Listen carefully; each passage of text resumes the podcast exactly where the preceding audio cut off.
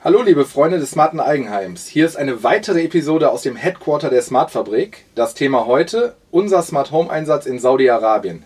Mit mir sitzen hier unten mein lieber Geschäftspartner Basti und Hello. unser Profi-Programmierer Niki. Moin. Profi-Programmierer. Niki, lass uns direkt durchstarten, wie immer. Deine Reiseziele der Vergangenheit, die haben sich wahrscheinlich auch bis dato so auf Mallorca, Gardasee und andere klassische Orte beschränkt. Saudi-Arabien war da sicher mal eine ganz, ganz neue Erfahrung. Jetzt bist du im November mit Basti und unserem Partner Elektriker Johannes in das Land gereist. Was hast du dir unter dem Land vorgestellt und wie waren dann deine tatsächlichen Eindrücke vor Ort? Erzähl einfach mal so ein bisschen.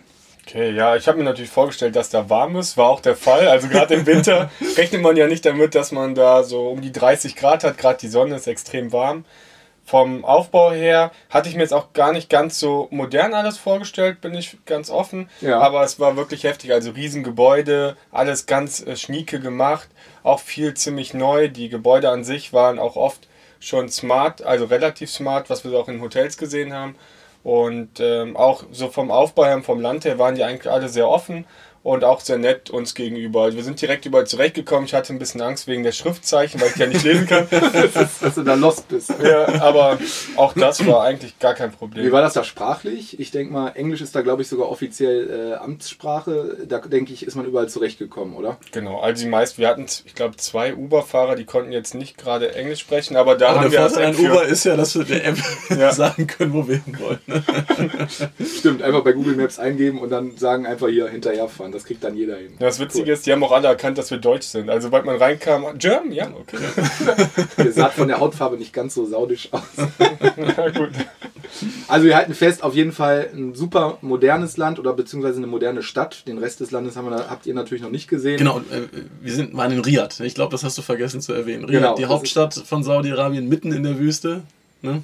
Ja, und das ist natürlich ein Mikrokosmos aufs ganze Land bezogen, aber sicherlich mal spannende Eindrücke, um zu sehen, was da so los ist. Ne? Auf jeden Fall. Ja, Basti, ich erinnere mich noch gut an die allerersten Gespräche mit unserem Kunden. Die haben wir damals noch, als wir gegründet haben, bei mir im Wohnzimmer geführt. Das ist jetzt fast drei Jahre her. Jetzt hast du das Projekt mehrere Jahre von der E-Technik an deinem Schreibtisch geplant und äh, dir vor Ort mal ein Bild machen können, inwiefern deine Elektroplanung auch von den lokalen Elektrikern so umgesetzt wurde. Was ist denn dein persönlicher Eindruck hierzu einmal so aus technischer Sicht und natürlich auch so aus allgemeiner Sicht, wie du das Land wie aus von deiner Warte so kennengelernt hast? Ja, ich fand es halt mega spannend. Ich meine, wir haben damit gestartet, da, ey, da waren wir auch noch ganz am Anfang. Ja, das heißt, äh, KNX war jetzt noch Neuland für uns, Dali war Neuland für uns. Wir haben das Projekt hier über, ja, über ein Jahr geplant, haben den Schaltschrank hier gebaut, wir haben den da hingeliefert. Das war so ein bisschen, na, klappt das alles? Das wird da aufgebaut? Kommt der Heil überhaupt da an? Ne? Aber Wahnsinn, also wir kamen da an, das Ding war angeschlossen. Also es ist halt einfach geil zu sehen. Ja, du, du hast auf dem Papier das Ding konstruiert und das steht dann auf einmal da. Also von daher, das hat tatsächlich ganz gut geklappt. Ich hatte mehr Bauchschmerzen. Ich dachte, dass irgendwie mehr schief geht. Ne? Also, Also ich sage ja ganz ehrlich, wir hatten ja so ein bisschen Sorge, dass die das eins zu eins so umgesetzt haben, wie wir das auf dem Papier geplant haben. Und deswegen haben wir ja unseren Joker mitgenommen, den Johannes. Liebe Genau. Grüße an dieser Stelle, der unser Partnerelektriker ist, mit dem wir hier unheimlich viele Projekte umsetzen. Jetzt Hand aufs Herz, wie wichtig war der Einsatz von Johannes? Also ihr habt den gebraucht, oder? Ganz klar. ja, also es gab auf jeden Fall ein gutes Gefühl, weil du musst ja überlegen, äh, wir haben das Ding dahin geschickt. Ja, der musste angeschlossen werden. Wir haben den für alles Pläne gegeben, aber im Endeffekt weißt du ja nie, wie es nachher lokal umgesetzt wird. Und unsere Befürchtung war, wir kommen an, ja, schalten die Sicherung zu und es funktioniert erstmal gar nichts. Ja. Das hat sich nicht bewahrheitet, aber es sind natürlich kleine Sachen. Ja, dann, äh, du musst ja überlegen, Niki, wie viele Lichtkreise hatten wir? Sieben, über 700, ne? So, und die müssen ja auch alle in Betrieb genommen werden, sondern ist da mal ein Draht vertauscht, hier mal was falsch angeschlossen, da mal ein Kurzschluss auf einer Steckdose, weil es war ja noch nicht fertig, ja, und da war es echt super genial, dass Johannes dabei war, weil diese kleinen Sachen, die auch hier auf der Baustelle passieren, die hast du natürlich da um Faktor 5 größer, ne? Größer ist ein gutes Stichwort. Die Baustelle war ja auch größer. Ich meine, unsere Zuhörer haben das vielleicht bei Instagram gesehen. Ihr seid da echt mit Walkie-Talkies rumgelaufen. Ne? Da Ja. hat der eine mal irgendwo gedrückt und der andere im Schaltschrank geguckt, ob das Signal ankommt. Erzählt mal, wie ist das da so abgelaufen? Ja, man muss sich das halt so vorstellen, dieses Haus, sagen wir mal Haus, das ist ein- eine Villa, ein Palast, ja, also du hast halt 1200 Quadratmeter Wohnfläche, hast eine eigene Schwimmhalle, also es war halt so, ich hatte Fußschmerzen. äh, der Niki saß ja, also auch viel gelaufen, aber der saß ja vorwiegend unten im Keller und hat quasi am Schaltschrank programmiert. Wenn man sich das so vorstellt. Ja. Genau, also auf den Fotos hat man es ja gesehen. Ne? Also wir sind da rumgeflitzt und das ist gigantisch. Selbst die Funkreichweite von den Walkie-Talkies hat teilweise nicht mehr ausgereicht. ne? Dann äh, mit dem WLAN über WhatsApp-Telefon. Also es war abenteuerlich, hat aber Bock gemacht. Ja, also. War spannend. Ich glaube, den Staub hat sie noch eine Woche später in der Nase. Ne? Manchmal jetzt noch.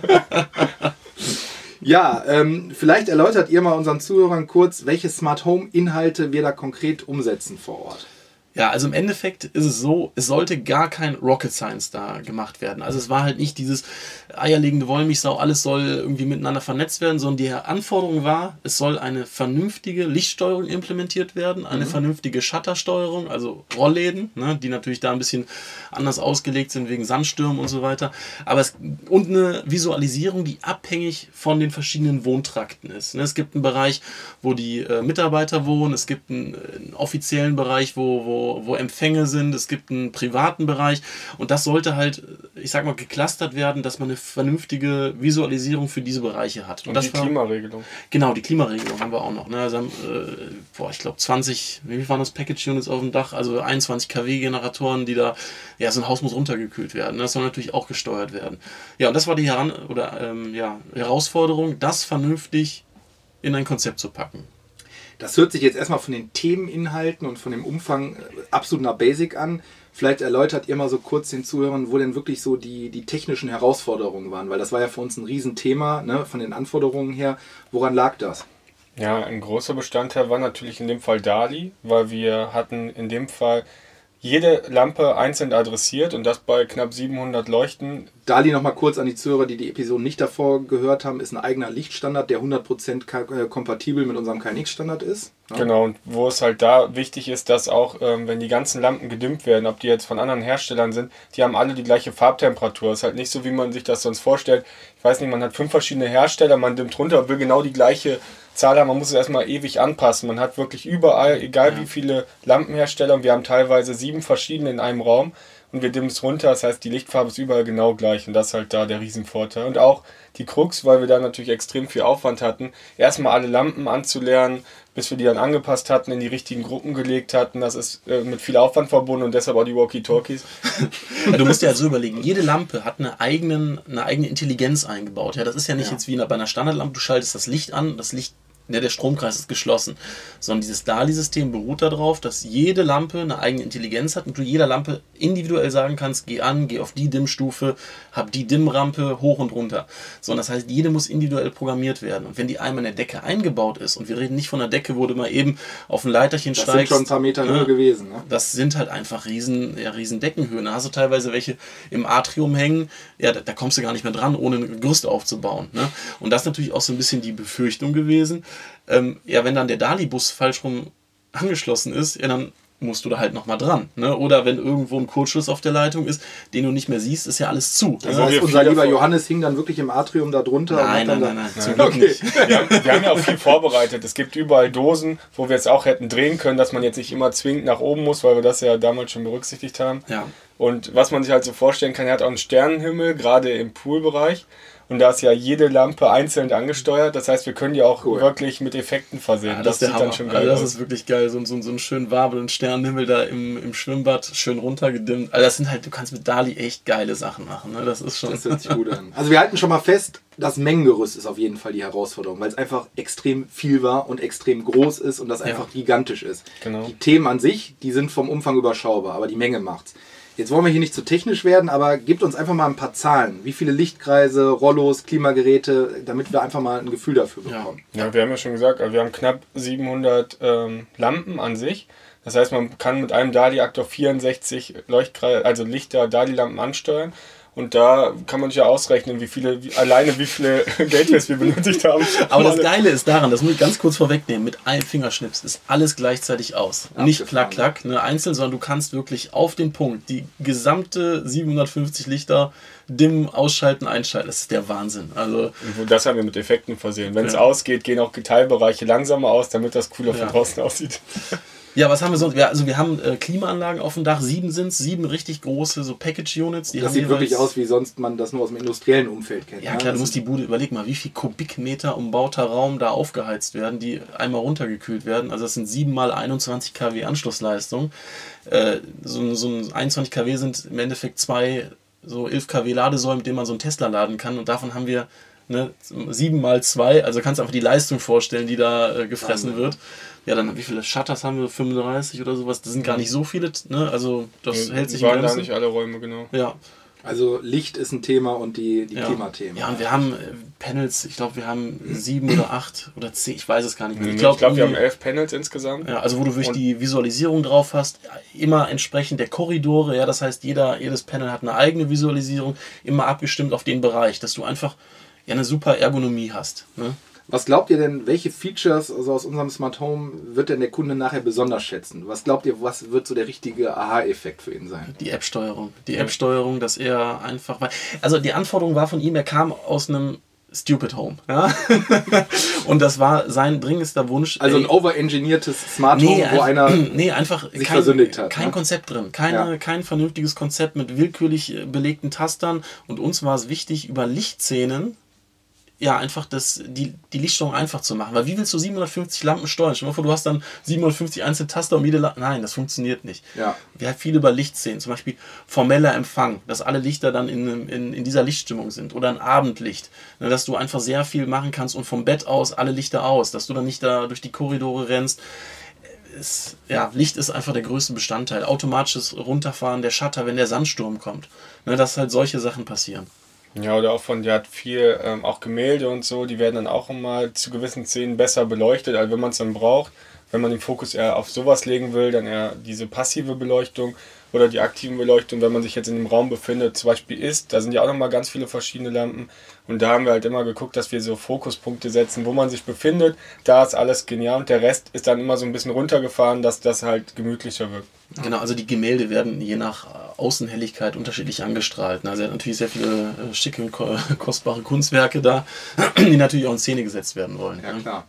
Jetzt ist, glaube ich, bei dem Haus auch so vorgesehen, dass da verschiedene Parteien wohnen, auch Personal und so. Und ich glaube, wenn ich das richtig in Erinnerung habe, ein, richt- ein wichtiges Thema war ja auch noch, dass es verschiedene Bereiche gibt mit verschiedenen Zugangsrechten. Ne? Vielleicht könnt ihr da auch noch mal ein bisschen erzählen. Das ist ja auch ein, ein großes Thema im Bereich Smart Home, dass man gewisse Einschränkungen vorsehen kann. Das wissen ja viele Kunden nicht. Die haben auch, die Frage kriege ich auch häufiger so vorneweg im Vertrieb gestellt. Wie ist das denn jetzt? Nutzt das mein Sohn, unsere Putzfrau und sonst was? Aber da, Niklas, da gibt es ja verschiedene Möglichkeiten in der Visualisierung auch verschiedene Zugangsrechte zu geben mit verschiedenen Eingriffsmöglichkeiten. Ne? Genau, generell haben wir es jetzt so gemacht, dass zum Beispiel wir haben so ein Cleaning Light allgemein in den Räumen. Das heißt, da wird dann wirklich alles voll hell angesteuert. Das ist dann das oder dieser Zugriff, den dann Reinigungskräfte in dem Fall ähm, bekommen. Das heißt, man kann ganz genau festlegen, was können die steuern und wir regeln das wirklich nur, dass die einschalten können, um zum Reinigen alles komplett zu haben und jetzt nicht auf so Einzelfakten, dass die zum Beispiel in die Zeitsteuerung reingehen können oder dass die jetzt in diese ähm, privaten Bereiche, wo der Zutritt dann nicht gewünscht ist, reingehen können. Die können wirklich nur die Sachen, die ganz klar deklariert vom Vorhinein festgelegt worden sind, da drauf, aber auch nicht in die Einzel-, also auf so Zeitsachen oder ähm, um irgendwas zu öffnen, da haben die gar keinen Zugriff drauf, die können wirklich nur rein das bedienen, wofür auch dann mehr oder weniger die Berechtigung im App gesetzt worden ist. Okay, verstanden. Du kannst ja die ganze Verwaltung machen. Ne? Das heißt, jedes, jedes Terminal hat quasi einen eigenen User. So, das heißt, wir können jetzt, wenn unser Kunde sagt, er würde aber gerne im Esszimmer auch die Familientoilette mit bedienen können. So, dann können wir das aus der Ferne auf dieses Panel von der Fer oder von der Ferne aus einspielen. Ne? Das heißt, jeder, jedes Panel eigenen User, eine eigene Info, die dahinter steht. Also von daher super ja, einfach anzupassen. Super. Ja, jetzt kriegen wir ja von Kundenseite auch immer wieder das Feedback, dass wir natürlich auf der einen Seite einen super Job vor Ort machen, so aus technischer Sicht. Aber was natürlich auch ein absoluter Mehrwert von uns ist, ist ja dieses ganze technische Projektmanagement. ne? Das Feedback bekommen wir wirklich sehr häufig, dass wir das ganz gut machen. Wie sah denn in diesem Projekt das Zusammenspiel aus, die Kommunikation zwischen uns, Lichtplanung, Elektriker und Kunde? Vielleicht kannst du, Basti, da einfach mal ein bisschen erzählen, wie das gelaufen ist, was gut gelaufen ist, was wir da gelernt haben, was vielleicht noch besser geht, damit auch unsere Zuhörer mal ein Gespür dafür bekommen, was wir halt über die Planung hinaus noch machen in unseren Projekten. Ja, grundsätzlich ist es so, und ich glaube, das ist eigentlich die Krux an so einem Projekt. Die, die Größe, die Komplexität und die verschiedenen Player, die beteiligt sind. Man, du musst überlegen, es gibt quasi ein Team von Elektrikern vor Ort, die müssen koordiniert werden. Wir haben hier ein Lichtplanungsbüro eingeschaltet gehabt, äh, die die komplette Lichtplanung mit dem Kunden gemacht haben, wo wir erstmal gar nicht involviert waren. So diese Lichtplanung gab es, bevor wir ins Boot gekommen sind. Dann gab es unseren Part, den Schaltschrankbau. Nachher klar die Programmierung, die auch in unserer Hand liegt. Aber allein diese Koordination zwischen Lichtplaner und wie wird es umgesetzt, weil du kriegst im Endeffekt vom Lichtplaner vorgegeben, wie soll es beleuchtet werden. Das sind die Vorschaltgeräte. und diese ganzen technischen Datenblätter erstmal zu gucken, wie funktioniert das, wie kriegen wir die implementiert. Das ist einfach eine, eine Riesenhürde, das erstmal zu machen. Ja? Und gerade wenn man mit einem Lichtplaner zusammenarbeitet, der der fremd ist, mit dem wir noch nichts gemacht haben. Natürlich andere Schnittstellen, der wählt andere Geräte aus. So, das ist ein erster großer Punkt. Dann diese ganze Planung. Was will der Kunde überhaupt haben? Das ist jetzt auch kein Kunde, mit dem du einfach anrufst und ne, mit dem du in, in täglichen Dialog stehst, sondern das ist ja auch einfach erstens eine Sprachbarriere, zweitens ja. eine, eine kulturelle Barriere. Was will der überhaupt? Dieses Verständnis, was soll umgesetzt werden? Erstmal das Konzept dahinter zu entwickeln, zu gucken, wie kriege ich die ganzen Player dazu? Was brauche ich? Wen muss ich noch mit einbinden? Klimaanlagenhersteller war auch ein Riesenthema. Ist dann in Saudi-Arabien, sitzt der, ja, baut LG-Technik ein. Engineering von denen fand aber in Europa statt. Ne, also du hast so viele unterschiedliche Player, die auch einfach alle unterschiedliche Sprachen sprechen. Ja, und das dann erstmal, weil bei uns laufen ja alle Strippen zusammen. Sprich, es muss so sein, dass im Schaltschrank nachher jedes dieser Gewerke seinen Platz hat. Dass es funktioniert und dass der Kunde am Ende auch noch glücklich ist. Ne? Genau. Und das ist tatsächlich dann, wir hatten ja auch einen super Kontakt dann, den, den ähm, Engineer Ayman, der vor Ort war. Ne? Der ist dann der, unser, unser saudischer Ansprechpartner gewesen, der auch das Ganze vor Ort koordiniert hat mit den unterschiedlichen Gewerken. Ne? Aber äh, ja, es ist. ich meine, das ist halt das, was man nachher im Resultat wenig sieht, aber dem Ganzen vorgelagert war natürlich auch wochenlange regelmäßige Joe Fix, die sich über ein Jahr hingezogen haben, wo ja. wir wirklich einmal die Woche Absprache gehalten haben, technische Absprache gehalten haben, mit dem Kunden alle zwei, drei Wochen auch nochmal wieder Absprache gehalten haben ich denke mal, das ist gerade bei solchen Größenordnungen absolut essentiell, damit es nachher funktioniert. Ja, ich meine, es sind so triviale Sachen. Such bitte die ganzen Zollunterlagen raus, damit dieser Schallschrank da vernünftig einge... Ja, also die Verpackung muss, muss quasi schädlingsfrei sein. Es sind einfach eine Million Kleinigkeiten, die nachher dieses, dieses äh, Puzzle komplettieren. Ja, und die haben ja auch andere Gegebenheiten vor Ort. Allein die Farbgebung ist anders wie bei uns in ja. der Elektrik. Das sind halt so Sachen, da muss man halt drauf achten. Aber da ist man ja immer wieder stolz, wenn man nachher da vor Ort steht und sieht, es klappt. Ich meine, das Projekt ist noch nicht zu Ende. Wir sollten den Tag nicht vom Abend loben, aber wir sind sehr optimistisch, dass das wunderbar funktioniert.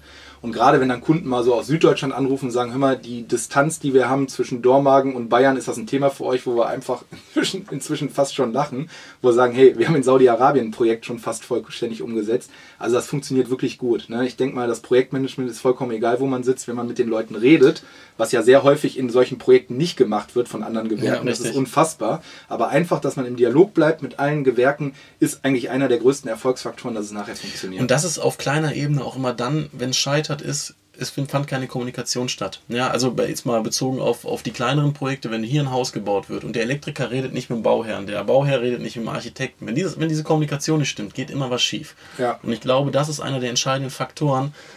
Reden, reden und gucken, dass sich alle miteinander abstimmen, wie die Schnittstellen sind und jeder weiß, was der andere macht. Ganz genau. Nicht ja, einfach und das machen, Netzwerk ist ja auch immer super relevant. Das haben viele gar nicht so auf dem Schirm, aber alles, was ja über App-Steuerung und so weiter läuft, ist ja auch abhängig vom Netzwerk und da auch die Struktur, dass die passt, weil da haben wir schon wieder eine neue Partei drin. Ich wollte gerade sagen, das, das ist ja. wieder eine weitere Schnittstelle, die kaum einer auf dem Schirm hat. Die wir dann hat, ne? teilweise auch noch übernehmen oder dann ja. die Umsetzung da setzen. Also das macht man natürlich so notgedrungen, aber auch zum eigenen Vorteil, weil wenn das nicht funktioniert, man ruft uns an und dem Kunden zu erklären, dass das eigentlich nicht unser Gewerk ist, das machen wir nicht, das haben wir aufgegeben. Von daher, wir fühlen uns ganzheitlich verantwortlich und deswegen machen wir auch vornherein das Projektmanagement, wo alle Gewerke, die in irgendeiner Form dazu beitragen, mit involviert sind. Genau. Ja? Okay.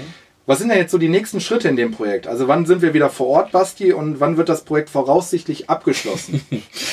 ja, wir warten jetzt so ein bisschen noch auf, auf eine Wasserstandsmeldung äh, aus Riyadh, weil es wurden jetzt noch ein paar Lampen sehr viele Lampen.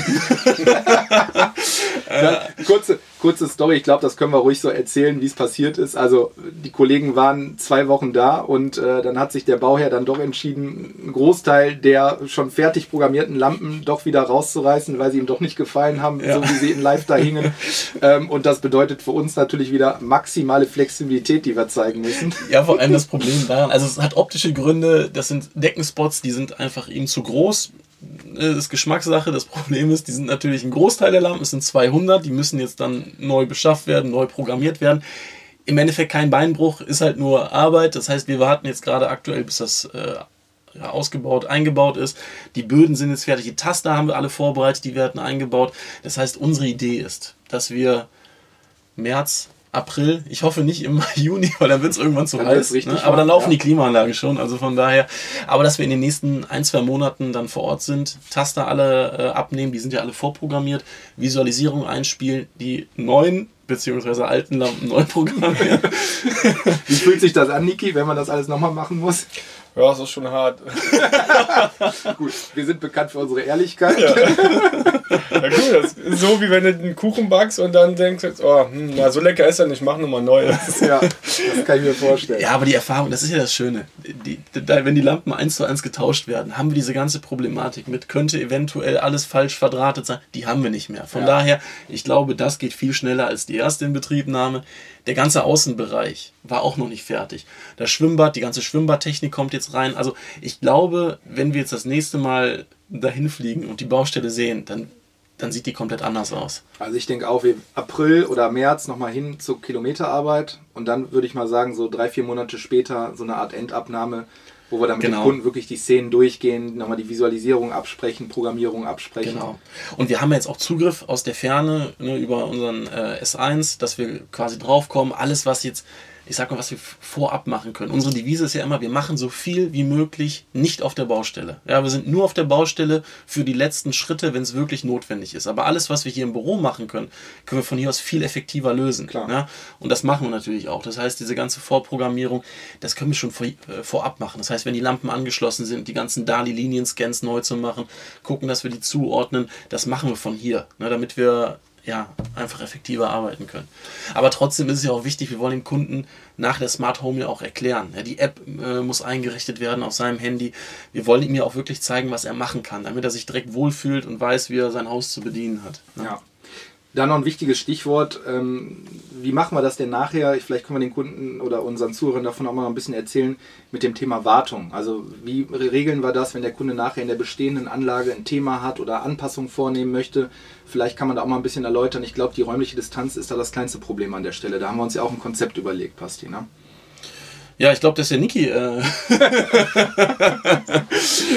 ähm, ja, wir haben, wir haben ja Fernzugriff, wenn wir wollen. Also wir können jetzt nicht einfach auf die Anlage, sondern brauchen natürlich die Bestätigung vom Kunden. Der muss einmal äh, eine Taste drücken. Ne? Genau, ich denke mal, das ist eine wichtige Info. Ja. Wir kommen aus der Ferne draus. Dann haben wir ja auch Kontakt zu lokalen Elektrikern aufgenommen, die sich auch ein bisschen mit KNX auf, auskennen. Das heißt, ein Anspruch an uns ist auch, den wir uns selber stellen, dass wir die auch ein bisschen aufschlauen, dass die mal ja. eben einen Aktor austauschen wir können. Wir haben auch, das muss man dazu sagen, wir haben, das ist bei diesem Projekt natürlich auch ein ganz entscheidender Faktor. Wir haben dafür gesorgt, dass Spare Parts da sind. Ja? Also Ersatzteile, wenn zum Beispiel der Server ausfällt, ja. dass wir den vorprogrammiert da liegen haben. Das heißt, ein Aktor, der kaputt gehen kann, dass wir die einmal eben tauschen können, dass wir nicht für solche Trivialitäten hinfliegen müssen, sondern per Anleitung dem Elektriker sagen können, bau den an diese Stelle ein, drück den Knopf, wir spielen die Software eben ein, weil das war dem Kunden auch ganz wichtig, dass er nicht von uns abhängig ist, dass wir hinfliegen und die, die Baustelle vielleicht eine Woche dann äh, brach liegt. Ne, ja, sondern das ist schön mit Profis zusammen. Ja, gerade bei Dali haben wir die Einweisung ja auch schon grob vorgenommen, dass die die Leuchten vor Ort austauschen können. Das heißt, ich muss noch nicht mal ja. tätig werden,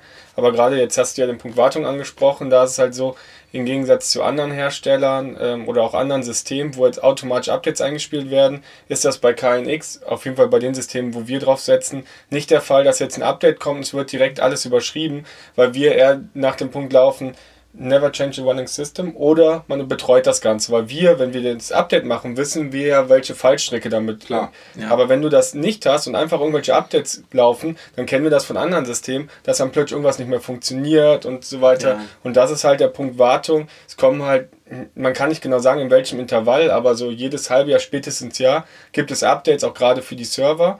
Und die spielen wir dann in, an einem Punkt auf, wo wir auch Zeit haben, wenn irgendwas nicht funktioniert, darauf einzugreifen. Und nicht, wie gesagt, bei anderen Systemen, wo man dann plötzlich morgens aufwacht, hey, warum gehen jetzt Lampen nicht mehr oder sonst irgendwas? Genau. Und das ist halt wichtig und deshalb die Wartung auch. Ja, das ist auch der Grund, also bei den Wartungspaketen, die wir unseren Kunden anbieten, da geht es uns nicht darum, dass wir mal eben, wenn eine Lichtszene geändert werden soll, dass wir da wieder einen Auftrag bekommen. Das ist überhaupt nicht unser Geschäftsmodell. Aber gerade für die langfristige Betreuung, dass man die Updates einfährt, dass man guckt, ob alles in Ordnung ist, das ist einfach wichtig, dass man da einmal im Jahr einen Profi draufschauen lässt. Weil wir haben das selber erlebt in den Anfängen unserer äh, Firmengeschichte. Wenn die Kunden das noch selber gemacht haben, das ist in einem großen Chaos geendet. Ne? Also an der Stelle macht das wirklich, wirklich Sinn. Ne? Es sei denn, die kennen sich technisch aus. Solche Kunden haben wir ja auch. Aber es macht wirklich Sinn, dass da einmal im Jahr ein Profi drauf guckt. Ne? Ja. Begeben wir uns mal so ein bisschen auf die Metaebene und verlassen das konkrete Projekt. Ähm, wie sehen denn unsere weiteren Pläne in Saudi-Arabien aus? Stichwort Neom. Vielleicht kannst du, Basti, hierzu mal kurz ein bisschen was erzählen. Ja, also es gibt in Saudi-Arabien läuft sehr viel über Vertrauen. Ja, und ähm, da gibt es dann halt, äh, ja, im Endeffekt, wenn, wenn du einen guten Job gemacht hast, dann, dann wirst du empfohlen. So, und äh, ich glaube, unser, unser Auftraggeber an der Stelle, äh, der ist ja ein großer Geschäftsmann, baut für seine Söhne da auch noch weitere Häuser. Und da haben wir jetzt schon mal so per Handschlag eine, eine kleine Zusage bekommen. Also ich glaube, wir werden da noch weitere Immobilien für ihn machen, was aber äh, für uns viel, viel spannender ist. Ähm, neben dem natürlich ist äh, das Projekt Neum. Ja, also Neum ist eine, eine Kooperation von Jordanien und Saudi-Arabien, also um Saudi-Arabien hat erkannt, dass sie weg müssen vom Erdöl und deswegen wollen sie dann was ähnliches wie Dubai schaffen. Das wird halt eine super moderne Stadt, wo es keinen Verkehr innerstädtisch gibt mit, mit verschiedenen U-Bahn-Systemen, unterirdische Versorgung und da stehen, entstehen natürlich super moderne Gebäude. Ja, und da wollen wir rein, weil das ist genau das, äh, ja, Stadt der Zukunft. Das ist spannend. Ne? Da ja. könnten wir uns mal wirklich austoben. Ich meine, Kapital ist ja bekanntlich genug da in diesen Ländern. Ja.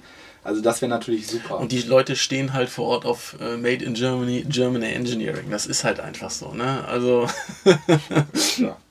ja, also es bleibt spannend und wir werden sicherlich noch ein paar Mal aus Saudi-Arabien berichten, ob jetzt von diesem Projekt oder von anderen Projekten. Es bleibt spannend. Ähm, ja, liebe Freunde des smarten Eigenheims, das war sie schon wieder, unsere heutige Episode. Unser nächster Podcast, äh, der wird sich mal mit den mit Inseln beschäftigen. Aber nicht mit Mallorca, oder? Äh, nicht mit den schönen Inseln mit weißem Sand und türkisem Wasser, sondern die nervigen Inseln im Smart Home Standard. Also eine App für deine Rollos, eine weitere fürs Licht und dann noch die Gardena App für den Rasenmäher.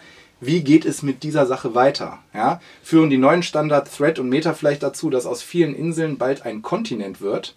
Bleibt gespannt und hört rein in unsere neue Episode und macht's gut. Danke fürs Zuhören. Ciao, ciao. Ciao. Ciao.